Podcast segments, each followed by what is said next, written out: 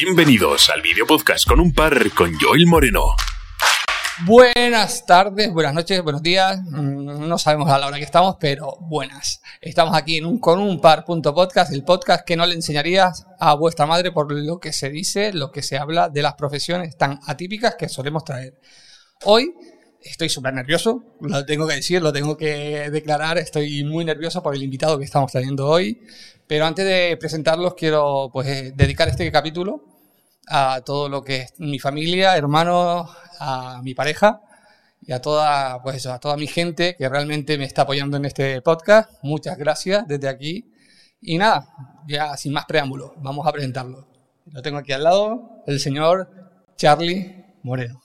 Buenas tardes, buenas noches, buenos días, no sabemos. No, no, no sabemos, ¿no? Muchas gracias por, por invitarme, por tenerme aquí. Ujú, No, el placer es mío. Y más tener a mi hermano aquí con unos nervios que no veas, porque no sé por qué, con otros invitados nunca he tenido tanto problema de, uf, de, de enfrentarme a ellos, pero bueno, vamos a ver si tengo la templanza de, seguir adelante con él. Nada, no sé si sabes un poquito lo que es la dinámica del programa.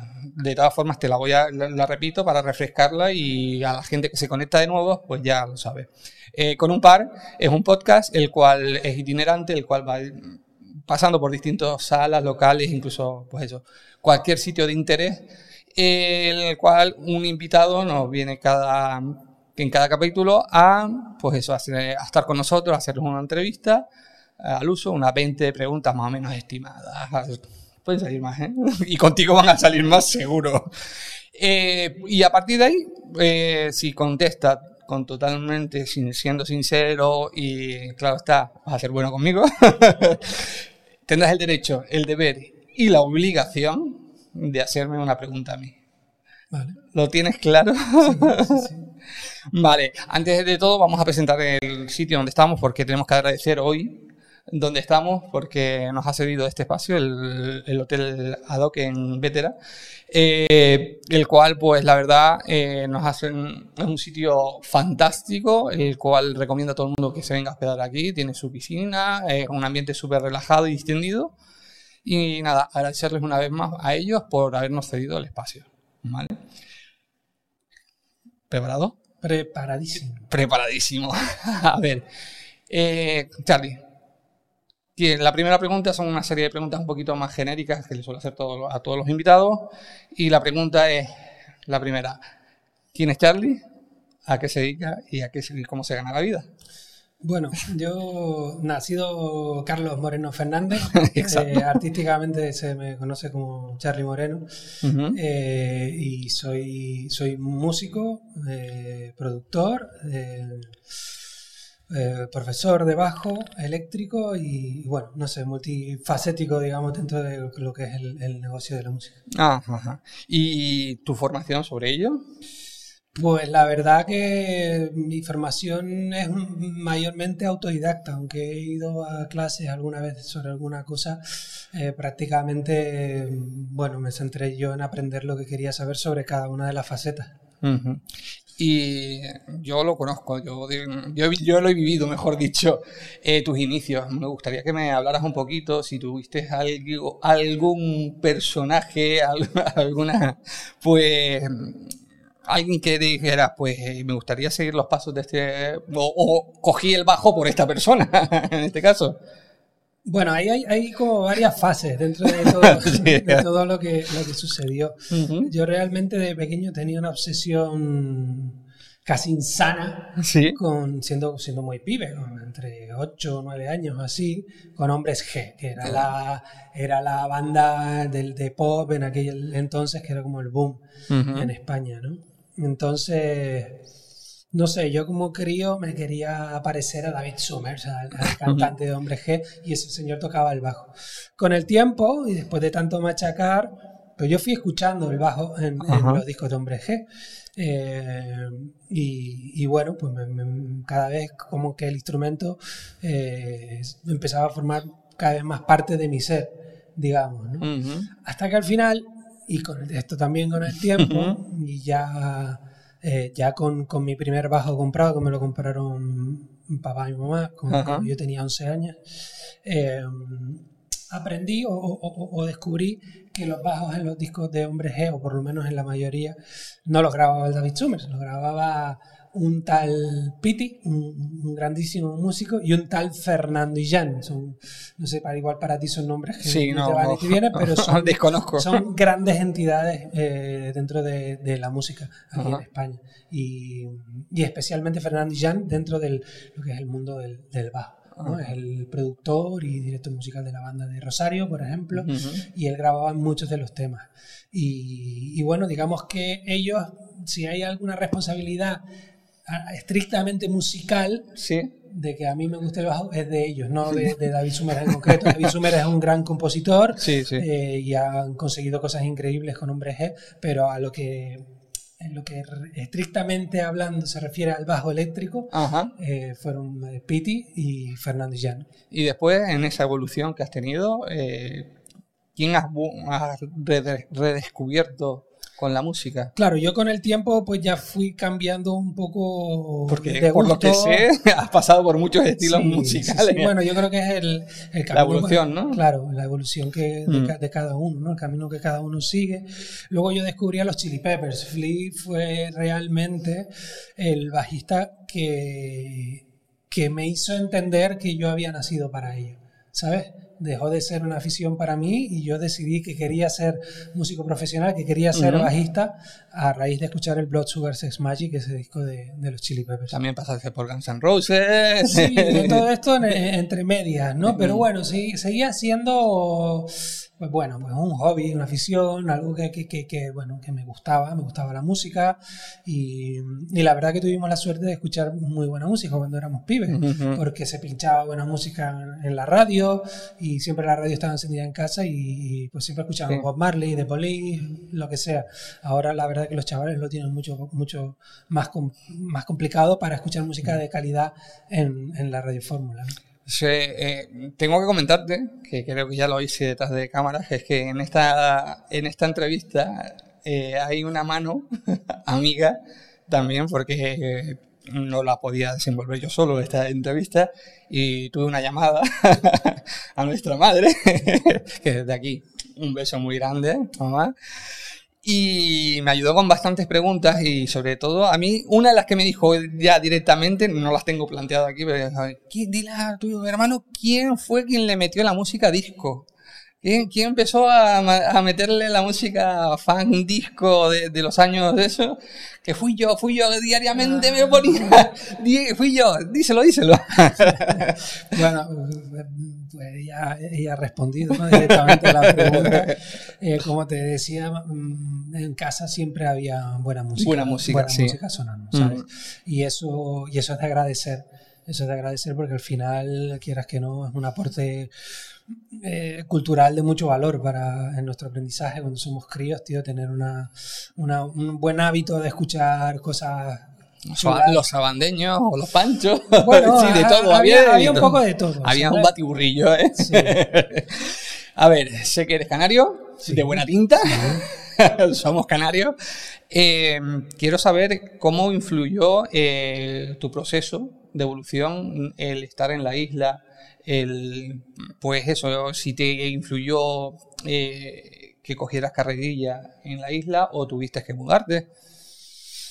Bueno, o sea, yo en Canarias tuve, creo que la primera gira la hice, o sea, a nivel profesional, ¿eh? ya hablamos de, trabajar como músico. La primera gira la hice con 19 años, que está muy bien. Yo no sé si con 19 años habría conseguido eso estando en Madrid o en Barcelona, ¿sabes? Y más con, lo que tocaba. Em, eh, creo que era un nivel eh, que igual en, allá en Canarias, pues bueno, pues sí que podía sí que podía conseguir algún trabajillo y tal, pero luego yo he visto que en Madrid o Barcelona es mucho más complicado acceder a ese tipo de trabajo. O sea que a mí me vino bien siendo digamos, un músico aventajado de alguna manera para la edad que tenía, porque ya tocaba bastante Mm. bien con esa edad. En muchos círculos te, te siguen con- considerando el mejor bajista de Canarias, de hecho. Bueno, no, no creo que sea para tanto, pero, pero bueno, que, que- que siempre tuve la oportunidad, y eso es una ventaja muy grande para un músico autodidacta, eh, de tocar con músicos mayores y mejores que yo. De ellos pude aprender muchísimo, ¿no? Y yo creo que eso fue, fue una, una ventaja muy grande. Dale, ¿y te sientes profeta en tu tierra? Bueno, a mí yo creo que siempre, siempre se me ha tratado bien ahí en, en las Mm. islas. Sí que es verdad que yo tuve que salir para, para prosperar o por lo menos para llegar a, a donde yo tenía proyectado que quería llegar, ¿no? A que me pasaran las cosas pues que me han pasado durante los años, ¿no? Que allá en Canarias, viviendo en Canarias con todo el tema del síndrome de insularidad y todo Sí. esto, eh, se me hacía más complicado. Entonces, bueno, ¿Crees que en Canarias se te apoyó lo suficiente?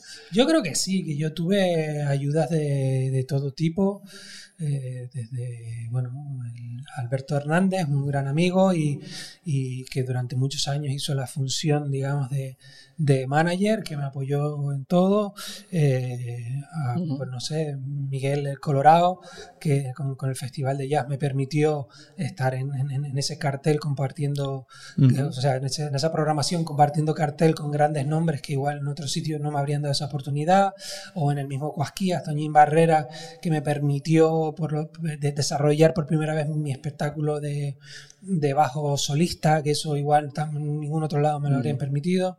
Yo creo que, es, que, que me he sentido siempre respaldado, ¿sabes? Sobre todo en, en la época más más juvenil y cuando vivía allí. Luego, pues yo, yo el, los caminos eh, profesionales con el, el tema de la isla pues se han ido distanciando un poco, pues, pues, pues, precisamente por eso, porque yo ahora vivo fuera y ya no voy a tocar tanto ya. Y nos hablaste ahora mismo del Festival de, de Jazz de Canarias, Sí. ¿vale? Eh, estuviste en varias, varios, varios años consecutivos y actualmente eh, quisiera saber por qué no vuelves a ese festival. Bueno, pues yo entiendo que también han sido años complicados de, de- con la pandemia de por medio y tal. Yo también hace, hace ya unos años que no saco disco como Charlie, ¿sabes? Sí. Eh, Tengo grabado ya el, el nuevo de Power Funk, me faltan algunos detalles por pulir, y estoy preparando el disco nuevo. Yo estoy convencido de que volveré a la que, a la que saqué algo de material propio, ¿no? ¿Crees que el, el mismo festival está promocionando a gente de la misma isla? Yo creo que sí, Miguel, que es el programador, eh, Miguel siempre ha, ha apoyado a, los músicos canarios, ¿no? Y creo que los proyectos canarios se ven bien representados en el festival. Como ta- también has dicho, has tenido muchos proyectos ahí en Canarias con muchas bandas famosas. Quisiera que hicieras un poquito el upgrade de decirme, pues he estado con tal banda, que nos nombraras un poquito, o así ponerlo en precedente. Bueno, allí en Canarias eh, hice muchísimas cosas, hice muchísimas cosas. Ahora así de memoria, lo más, no sé si relevante es la palabra, pero bueno, la primera gira esta de la que hablaba antes fue con Braulio. Ujú. eh, luego también estuve de gira con Los Coquillos. Ajá. Pero que claro, mi carrera profesional en Canarias no se dilató tanto. Toqué con muchísima gente. He tocado también con Mestizai. eh, eh, y con, no sé, con innumerables músicos de allá. Pero piensa que mi carrera profesional efectiva, digamos, como músico, fueron cuatro años, desde los 19 que empecé, 18, 19 que empecé a girar hasta que me fui con 23. En este caso, eh, has nombrado a varios artistas, pero creo que se queda uno en el tintero, Se me Eh, puede haber pasado. el cual ya no está con nosotros. Ah, coño, José Antonio Ramos, el claro. gran José Sí. Antonio Ramos, eh, que quiero que me, me- me hables un poquito sobre él, haciendo un poquito de homenaje en, en este podcast a- de- hacia su persona. Pues que me hables la, pues eso, cómo era como persona, eh, su forma de trabajar, si, qué es lo que te enseñó su forma de trabajar. Sí, la, la historia con, con José Antonio es que también igual se, se- se me ha pasado porque es un trabajo que yo hice mayormente ya viviendo en, en la península. Ajá. ¿Sabes? Yo, yo ya cuando empecé con, con José Antonio Ramos, creo que el primer año estuve en Canarias, pero luego yo ya me mudé y mantuve el, el- el trabajo y iba y venía, ¿no? Ujú. viajaba con José Antonio a donde fuera. Eh, entonces, con José Antonio Eh, bueno, yo tenía una, una relación muy buena. una- José Antonio fue un maestro para mí en, en muchísimos aspectos. Sobre todo me enseñó a cómo, cómo liderar una- un proyecto con, con una exigencia, pero con mano izquierda también, ¿no? Sin, sin faltar el respeto, sin, sin mi- minusvalorar a nadie, pero, pero bueno, a mí, para mí fue un maestro increíble a nivel musical, por supuesto, me tuvo una confianza en mí brutal, siendo yo lo joven que era, Eh, a mí su música me, me encanta. Eh, y, y bueno, como te digo, fue un- uno de mis grandes maestros en realidad encima de los escenarios. Ujú.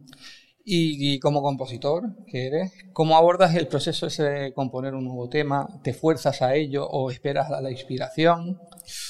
Bueno, generalmente la inspiración me viene, ¿no? Yo creo que esta- estas cosas forzadas, no digo que no puedan salir, pero yo creo que la- la- el producto final no es tan bueno si lo fuerzas, ¿sabes? Entonces, eh, yo me dejo ir un poco, no me siento, rara vez me siento delante del ordenador para, para grabar algo pensando, venga, voy a componer. Si me siento es porque me ha venido una melodía a la cabeza, o un ritmo, o, o, o estoy estudiando en un momento dado, digo, uy, qué guay esto que he tocado, lo voy a grabar, ¿sabes? Pero no, no, me- no, no creo que... Intento dejarlo fluir, fluir siempre, ¿sabes? ¿Y la canción que le tengas más cariño que has creado? Uy, eso es muy complicado, porque para los compositores las canciones son como, como, como hijos. Sí. Y nunca, nunca diría Ujú. que quieres a un hijo más que a otro. Sí, pero alguien, alguna seguro que ya, "Oh, esto le tengo tan un especial cariño por... Es que no te, no te puedo responder a esa pregunta. Yo tengo mi, mi, mi canción preferida tuya. ya Yo creo que, que- que es más eso, de la gente que escucha mi música y que, que elija una, porque yo, claro, todas las canciones llevan un cachito irrenunciable de mí, ¿sabes? Entonces es complicado para. Vale. Eh, has trabajado también fuera de Canarias y sigues trabajando a día de hoy porque tu sede la tienes en Barcelona, Sí. ¿vale? Con mucha gente famosa, ¿vale? M- Me gustaría que me la nombraras y qué es lo que has aprendido de ellos. Bueno, pues, a ver.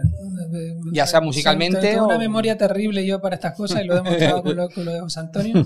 Pero eh, a ver si puedo hacer una. una una, una lista. Eh, empecé la primera gira, digamos, importante fue con Alex Casademun Ujú, de Operación Triunfo. Luego de ahí ya pasé a Antonio Romero, que es un chaval andaluz eh, fantástico que, que salió, creo- bueno, en un programa de la tele Sí, sí, también. que es muy famoso a día de hoy. Sí. Eh, Antonio Romero, luego fui con Shaila Durkal, si no me equivoco, sí, Shaila, luego Chenoa. Y luego, eh, y luego pues, pues, eh, Bustamante, con el que llevo ya nueve años. Al que tenemos que agradecerle también desde aquí que estés aquí hoy en el podcast porque hemos aprovechado uno de sus bolos para que tú estuvieras aquí. Eh, ¿Tienes alguna manía antes de subir al escenario? ¿Algún toque? Mm, No especialmente, no especialmente. La verdad es que hay algunas cosas que, que han sido como, ¿cómo te puedo explicar?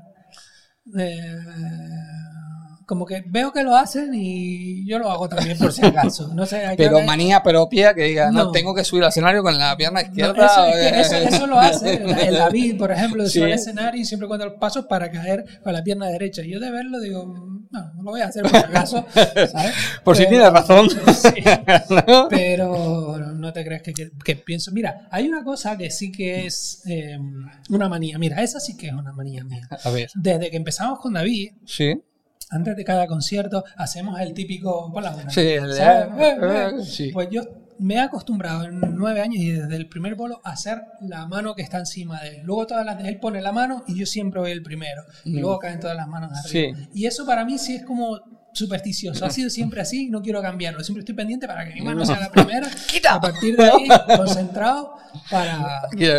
La verdad es que, que es una manía bastante curiosa. Sí. Y sabiendo realmente eh, lo que a ti te gusta, el estilo musical que te- a ti te gusta, que es el jazz, ¿vale?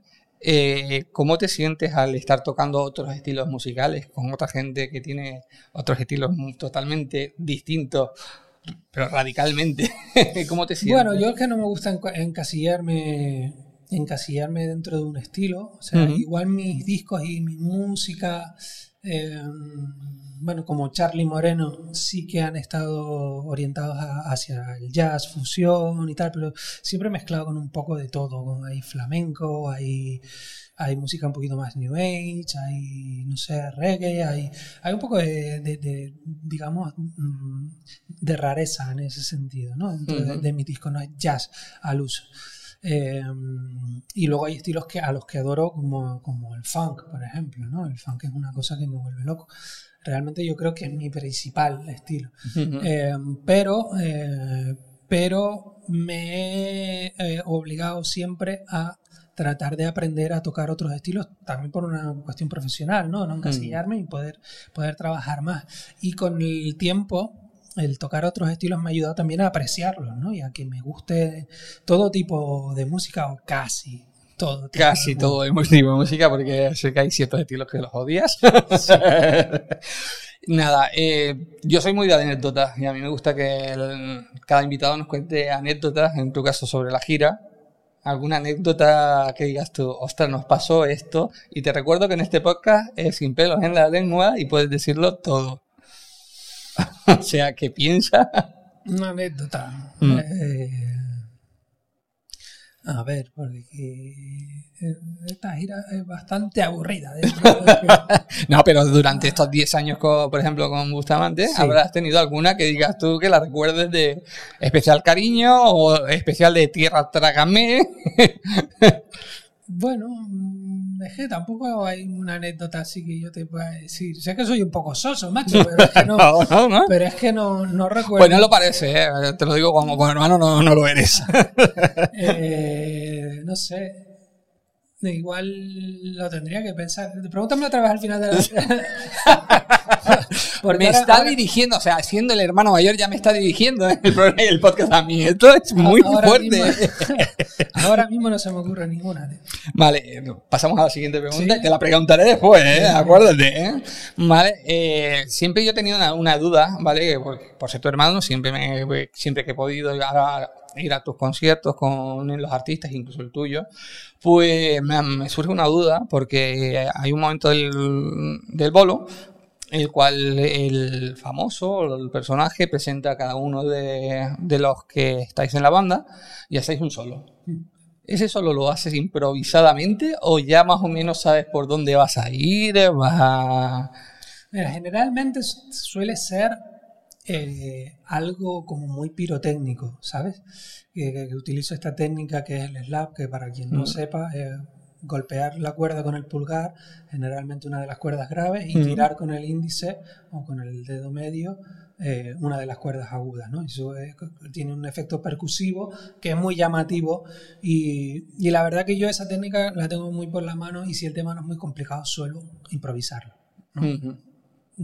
Pero si la armonía es un poco más complicada, sí que suelo prepararme algo, por lo menos para saber por dónde, por donde... al menos comenzar, ¿no? Claro. vale.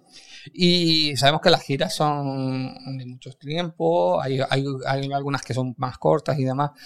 ¿Tú tienes algún momento de alguna gira que, que te haya llegado a la patata de actuar en algo? Yo me imagino, me imagino, uno, que, fue, que ya no sé si coincidiremos, pero que te haya llegado la patata, que digas tú, ostras, mm, estoy tocando aquí, estoy tocando en, yo qué sé, San Sebastián, por ejemplo, o en Canarias. Eh, bueno, sí, a mí la verdad es que ha, habido momentos muy especiales, ha habido momentos muy especiales, no sé, tocar en Australia un par de veces en uno de los festivales más grandes del mundo ha estado muy bien, lo tocamos en, Brasil también, eh, no sé, lo que pasa es que yo, yo, yo en ese sentido soy, soy de los músicos que cuando me subo a un escenario doy el 100% siempre. Para mí me considero un, privilegiado y, y para mí todos los, todos los conciertos son especiales, sea en un club ante 50 personas, ¿sabes? O ante, yo qué sé, 100.000, como hemos podido tocar en el WOMAD. O, me da igual. Lo que sí sé que eh, evidentemente siempre voy a disfrutar más cuando la música es mía. Ya, lógicamente. Siempre voy a disfrutarlo más, pero me lo paso bien igual tocando para artistas. Yo con el, con el Busta hay una banda espectacular y... Soy consciente que he comido con ustedes y la verdad es que el nivel familia que se crea en esa banda se nota sí, a nivel, la calidad humana que hay en, este, en esta gira, no solo con los músicos, los técnicos, la gente de la oficina, es, brutal. La verdad que, que somos muy afortunados. Y luego encima, en el, sobre el escenario, estoy tomando con músicos de talla mundial. Eh, pues imagínate, me lo paso increíble. ¿Nervios al dar el primer paso a, subir al escenario? ¿O, Yo creo que ya, ya lo normalizas? Está normalizado, pero siempre, siempre hay como ese pequeño mariposeo y que no se pierda, ¿no? Que si siempre tienes esa, esa pequeña, ese, ese hibiri ¿no? de, de, subirte al escenario y tal, porque como te digo, es siempre especial y, sí, no, no, no, lo llamaría nervios, pero sí cierto grado de excitación. Vale, ¿y la parte más dura de, de las giras que tú creas? Yo al final eh, son las esperas, ¿no? Que las esperas que o el tiempo que hay hasta que llega el bolo. Hay muchas veces que tienes que pegarte un viaje de muchísimas horas para tocar hora y media, ¿sabes? Eh, o haces una prueba de sonido por circunstancias y tienes que estar tres horas esperando hasta el bolo. ¿Sabes? Estás tres horas ahí que no sabes qué. Eh, comenta el Jesús, el director musical, Jesús Lavilla, un saludo para él. Eh, el director musical de la banda, él, dice que nos pagan por esperar más que por tocar. Nosotros tocar lo haríamos gratis. ya. es más, son dos horas de, de, bolo y después todo lo demás es como tiempo de por medio, ¿no? Eh, traslados, espera en el hotel, no sé qué, no sé cuánto. Eh, sabemos y estamos nombrando que estás ahora mismo con Bustamante, pero que a ti lo que realmente te llena es tocar tu música, ¿vale? Para todas aquellas personas eh, que no, no, te sigan y que te estén conociendo hoy, me gustaría un, un poquito que nombraras un poco de tus proyectos, ¿vale? Para que darlos a conocer y sobre todo también los, los discos que llevas ya grabados, que te has ido hasta, hasta Estados Unidos a grabar también. Y que quiero que lo nombres un poquito aquí también para que la gente que no te conoce, pues eso, te conozca un poco más. Vale, pues proyectos propios tengo, tengo dos, básicamente. O sea, los más, los más potentes son, bueno, mis discos, Charlie Moreno o, Charlie Moreno Band para los conciertos, eh, que tengo cuatro discos y estoy ahí para, para grabar el quinto. ¿Nombres de ellos para que la gente eh, los pueda buscar? el primero es Soul Only, el segundo Subway to Venus, el tercero Island Style y el cuarto From the Vault. ¿Vale? Si se meten en mi página web estarán todos. No, si lo buscan en Spotify, la, la, pronunciación o, en Spotify, que seguro están, todos. O sea, que y luego tengo otro, otro, otro proyecto paralelo, digamos que es como una especie de alter ego mío, mm, que es un proyecto que se llama Power Funk. ¿Qué pasa? Que quise todo ese amor que siento por el funk y que a lo mejor no es tan fácil mm, de encuadrar dentro de, la música de como Charlie Moreno, porque está más centrado en la, en jazz fusión y tal. Quería que hacer un disco estrictamente de funk y con dos cantantes ya con letras también compuestas por mí y tal cual. Y, y bueno, pues creé este, este grupo que se llama Power Funk, que tiene un disco que se llama Power Funk también. y, y, y, tengo el segundo disco ya grabado a falta de que, grabemos las, las voces, ¿vale? Falta grabar las voces, mezclar, masterizar y, y nada, y sacarlo otra vez. También tengo entendido que hace un pequeño homenaje a Prince con otra banda. Sí, otro de los proyectos en los que estoy muy involucrado eh, se llama Remembering Prince. Prince es uno de mis artistas favoritos. Y, y, tenemos allá en Barcelona un cantante que se llama Alex D, que es un fan eh, de Prince eh, brutal. Eh, y, pero es que además es un cantante espectacular, o sea, a nivel interestelar. Entonces, bueno, pues él nos reunió a todos un poco, los músicos que estamos ahí, todos amantes de la música de Prince, y hacemos un homenaje bastante potente, la verdad, muy, muy cañero y con mucha personalidad, porque no es la típica banda de versiones, ¿sabes? Tiene, creo que tiene una personalidad propia en sí, ¿sabes? y, y en el fondo, no sé, hay gente que lo agradece, ¿no? Que no sea directamente fusilar el, el, repertorio de Prince y ya está, porque Prince solo habría uno, ¿sabes? Solo había uno, quiero decir. y, y, nosotros desde el respeto, pero bueno, tenemos, le damos nuestro puntito, ¿vale? Los temas evidentemente son totalmente reconocibles como él, los tocaba, pero siempre con la personalidad que le pueda imprimir pues cada uno de los músicos que hay en, el proyecto, porque son todos son todos músicos grandiosos. Eh, los músicos también de, tu altura, de, tu caché, eh, sabemos que ensayáis mucho, hacéis muchas giras y por ello tenéis una serie de dolencias, ya sea de, haber ensayado demasiado por los dedos, ya sea posturales por la espalda y demás. Y me gustaría saber también un poquito cómo palías tú esos dolores, eh, dolores o esa debilidades, entre comillas. Ibuprofeno. Ibuprofeno. Paracetamol y mucha agua.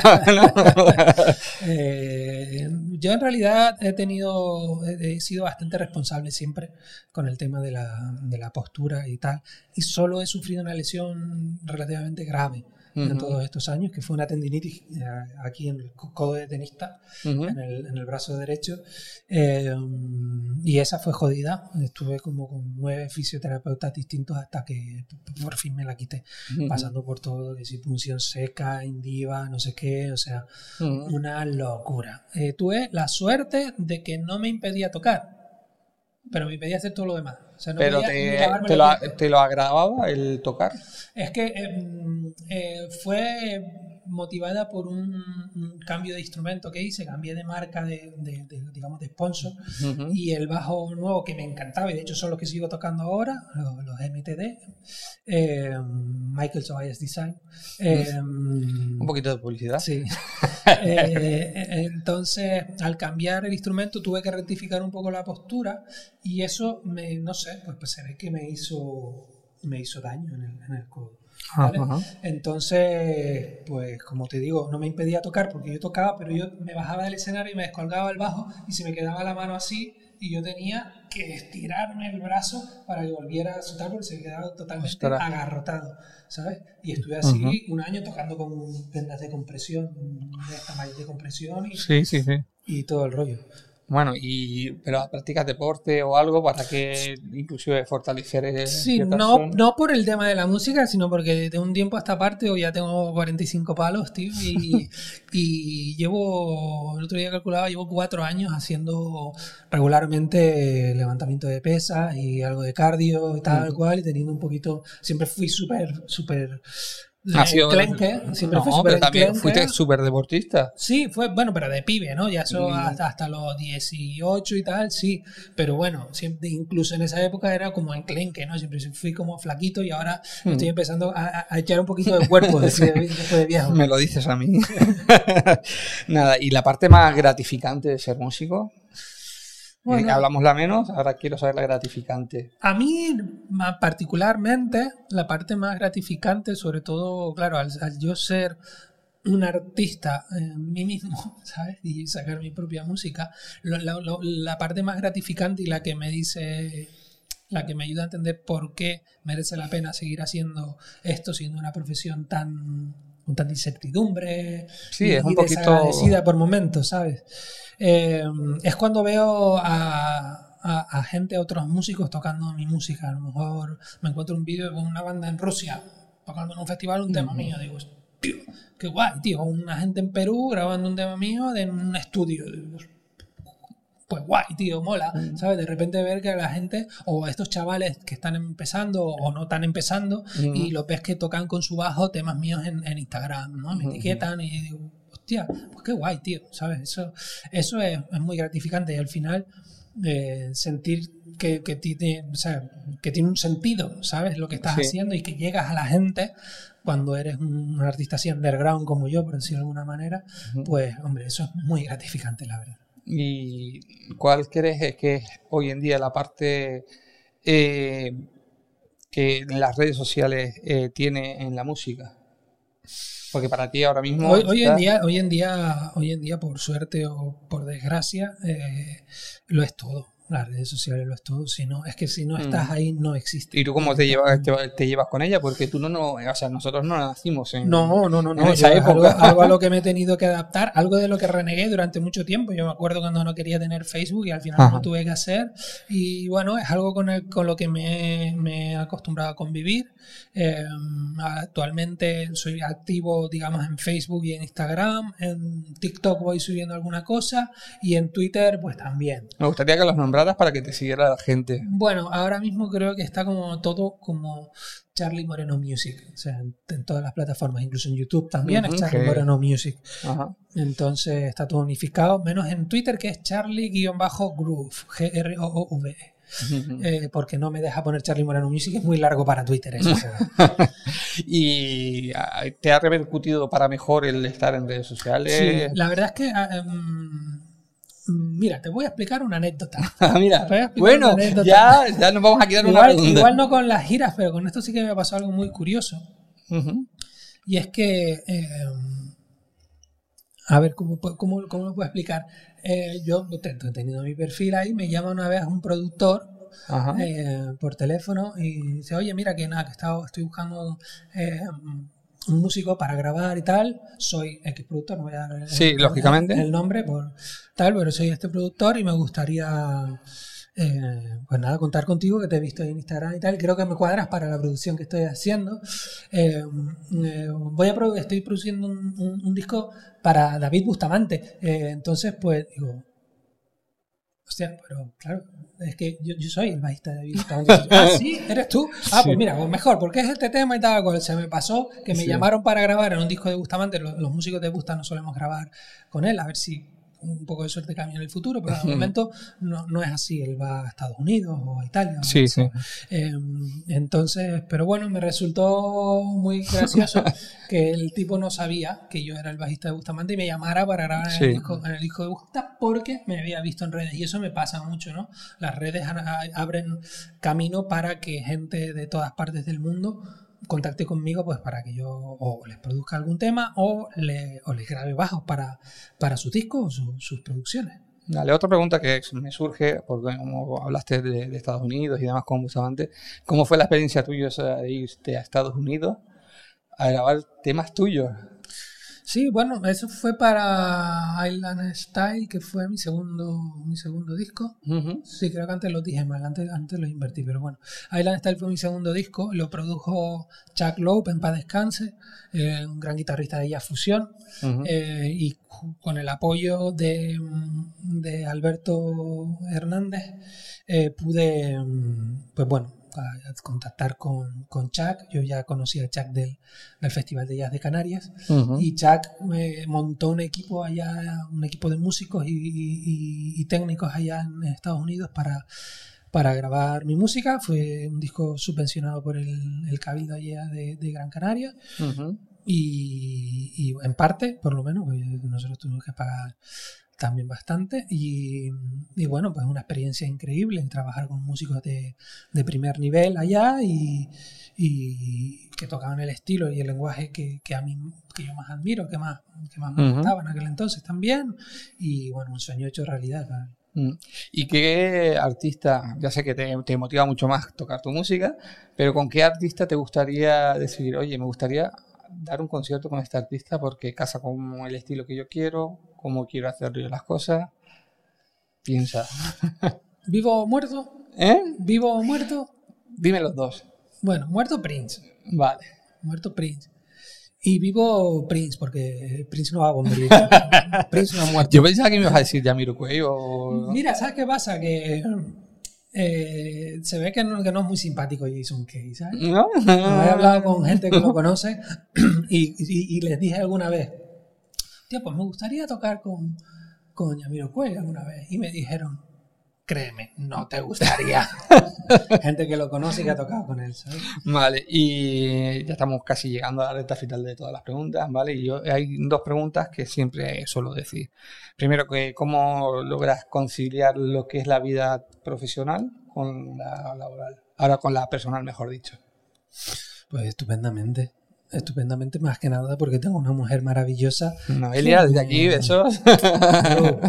tengo una mujer maravillosa que ha entendido desde el minuto uno de qué va este rollo y, y, y, además ella teniendo ella también es fotógrafa y diseñadora, tiene una profesión entre comillas liberal que también, pues bueno, eh, tiene, va con ella mucha incertidumbre. Ha entendido desde el minuto uno cuál era la problemática de esto y juntos, pues, pues bueno, hemos salido adelante y hemos apoyado siempre desde el primer, desde el primer disco, ha estado ahí y es mi primera fan y y bueno, en ese sentido he tenido una suerte increíble, eh, porque no todo el mundo, y lo digo por relaciones anteriores que tuve, no todo el mundo comprende la problemática que es mucha que, que tiene. Sí, ese nivel de exigencia en tu profesión. No solo eso, sino la nocturnidad, el, el tiempo la mala vida, el tal, y necesitas a alguien que, que sepa leer muy bien tus procesos.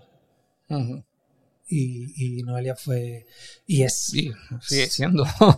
Eh, ella ha sido siempre sabes un, apoyo muy fuerte. Y la última pregunta Carlos eh, Charlie como quieres que te llame.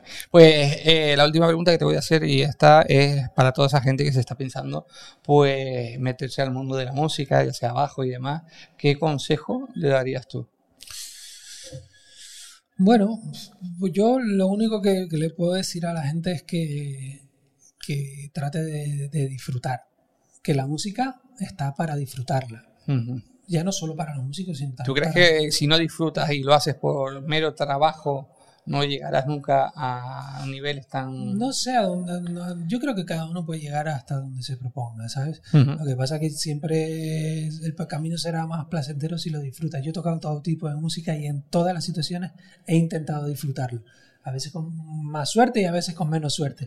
Pero siempre tocando el estilo que fuese, aunque fuese algo totalmente retirado de lo que yo suelo tocar, que a, que a, veces además es donde más aprendes, saliendo de, tu zona de confort.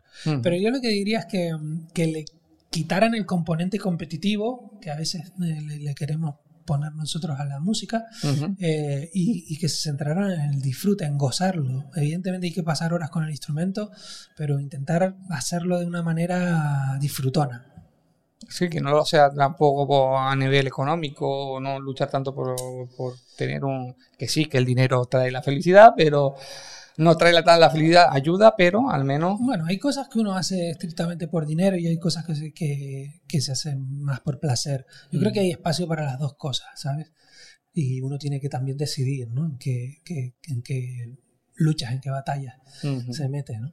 Vale, pues Carlos, ya hemos llegado al final de la entrevista, la has pasado con sobresaliente, totalmente sobresaliente, y ya sabes, te toca ahora mismo hacer una, hacerme una pregunta a mí. O sea, te tengo miedo, hay que decirlo, porque mejor que tú creo que, aparte de mamá, no, no me conoce nadie, o sea que vamos a ello. Bueno, ya, a mí me gustaría que nos explicaras a todos que, cómo, cómo te picó el gusanillo del tema del podcast. Como de repente, yo, mira, he aprendido a pronunciarlo bien hace bastante poco. entonces, que nos explique. No, el gusanillo ya viene desde Canarias. Ya tú sabes que en Canarias yo eh, participaba, era colaborador e incluso en un momento eh, era el guía del programa, de, de un programa de reggae casi mejor dicho. Y llegué aquí a Valencia ya hace 16 años y seguía con ese gusanillo, el gusanillo de la radio. Pero el gusanillo de la radio hoy en día es súper difícil meterse en una emisora de radio y demás. Además porque yo no tengo formación sobre ello. Y el único, la única forma de sacar un proyecto así, que, fuera tipo radiofónico y demás, era el tema podcast. Y la verdad es que a día de hoy no me, no me arrepiento para nada porque eh, me siento súper realizado con ello es mucho trabajo, porque es mucho trabajo, creo que ya has visto todo lo que se monta alrededor, es mucho trabajo, pero gratificante, muy gratificante, y que puedan, pues eso, la gente con este programa conocer profesiones distintas como la tuya, como otros muchos invitados que han venido, pues eh, la verdad es que doy ese, ese margen de conocimiento a la gente, de que se quiere meter a, por ejemplo, pues, a músico, o se quiere meter, yo qué sé, a- a- en el ejército, cualquier tipo de profesión. Entonces, por eso, la verdad es que yo me siento bastante realizado. ¿Tienes alguna más? No. te, te permito hacerme una, te permito hacerme una más si quieres. Eh, no sé. eh, la verdad es que, bueno, tú y yo estábamos eh, hasta que llegó Fran, el tercero en Discordia, que llegó 16 años después. 14. Eh, 14 para ti, Tete. Ah, vale, sí. sí. bueno, Eh, ¿Cómo fue crecer al lado de un tipo como yo que, que no le. Estás metiendo el dedo en la llaga, ¿eh? prácticamente no le interesaban otra cosa que el fútbol primero y la música después. A ver, eh, como cual adolescente, porque eh, en, en esa edad era adolescente y también vivíamos una, una, una época bastante complicada, porque sabías que eh, mamá en su momento estaba trabajando externa, cuidando a una persona mayor, teníamos que hacernos teníamos que hacernos cargo de la casa entre todos. Tú también te centrabas mucho más en la música. Yo, pues, era el, el responsable, entre, entre comillas, vamos a decirlo, cuando no debería hacerlo, de- debería ser yo el más loco en esa edad. Pues la, la verdad es que lo viví, pues, pensando desde el primer momento, este cabrón mm, no para de ver fútbol, no para de hacer paqueta, paqueta, paqueta, paqueta, paqueta, paqueta. Este cabrón no, no para de... No, pero después eh, a la larga lo ves y haces retrospectiva de todo lo vivido y lo, lo viví, pues eso. Como que fue una etapa la cual era que, que era una etapa tuya necesaria para tu evolución y que yo no la comprendí en su momento y la, como la comprendo ahora, realmente. Eh, que, que todo eso, pero sí. Ya te digo, en ese momento pensé, que cabrón, este, este cabrón no mueve un- nada en casa, ¿eh? No, pero ya te digo, a- con el tiempo y con los años, que ya tenemos nosotros unos años, llegas a entender eso, que es una evolución tuya, es la evolución tuya como músico. Así que nada. De todas formas, decirte que muy orgulloso de ser tu hermano. Igualmente. y que nada, vamos a ir terminando ya el podcast. Señores, agradecer a Charlie, en este caso, por haber pasado por el micro, por habernos cedido este, estas ho- horitas de sueño antes del bolo. que, que tiene con Bustamante esta tarde, esta noche mejor dicho. Y nada, señores, deciros que muchas gracias por escuchar, por vernos. Incluso si les ha gustado el capítulo, un like, incluso darle al botón de la campanita en YouTube, que eso nos ayuda bastante. Y el like se lo dais a él, no a mí, porque la verdad es que ha sido un invitado 10. Y vuelvo y reitero, mamá, familia, eh, mi, mi querida Encarni, besos muy grandes y va dedicado para todos vosotros y para mi hermano. ¿Vale, señor? Un abrazo. Gente, nos vemos en el siguiente episodio. Chao.